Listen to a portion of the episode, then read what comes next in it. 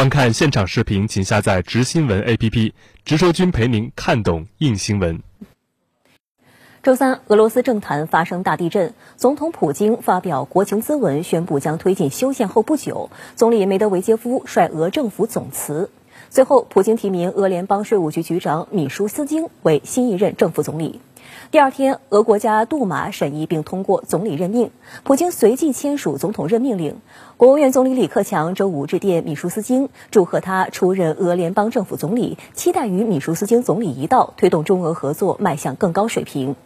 新总理米舒斯京从提名到国家杜马通过任命前后不到二十四小时，他到底是何来头？来看报道。在获得总统普京提名前，网上也搜寻不到太多关于米舒斯金的资料，甚至连维基百科上都只有简单的俄文和少数几个斯拉夫语页面。那么，米舒斯金到底是何方人物？现年五十三岁的米舒斯金出生在莫斯科，一九八九年从莫斯科机床工具学院毕业。他曾在多个政府部门和金融机构任职，先后掌管过俄罗斯联邦不动产地级管理局、俄罗斯联邦经济特区管理局、俄罗斯联合金融集团等。二零一零年至今出任俄罗斯联邦税务局局长。俄罗斯媒体称，米舒斯金是个天才税务官。英国金融时报称他是来自未来的税务员。俄罗斯二十四电视台称他创造了世界上最好的税收系统。俄罗斯消息报周四报道称，在米舒斯金担任俄罗斯联邦税务局局长后，国家的商业环境得到改善。他让税务局最大限度的自动化和透明化，还为自谋职业者引入新的税收制度，提高了他们的纳税积极性。执掌俄罗斯税务系统的近十年的时间里，在税收负担只增加百分之二的情况下，米舒斯金使俄联邦税收收入增加百分之二十。他还成功将俄罗斯税务系统进行数字化改造，大大减少了大量纸质文书的同时，增高了纳税稽查和催缴的效率，减少了腐败。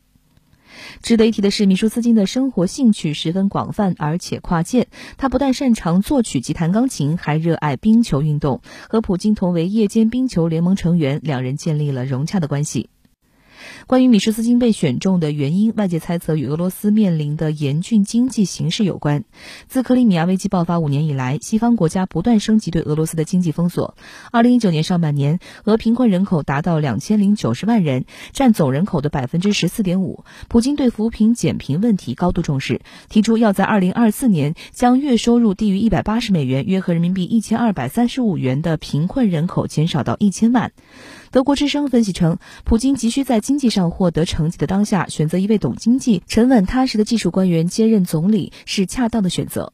去年，米舒斯京说，俄罗斯需要适应数字技术和人工智能的时代，否则就会落伍。他强调，呃，我们正在进入第四次工业革命，这已经是一个数字世界。这跟普京提出的。高科技领域将会决定俄罗斯跟全球经济的未来，这个说法是不谋而合。所以，米舒斯金呢，总的来说更像一个技术型的干部，没有强力部门的经历，也没有明显的派系色彩，当然是当总理的合适人选。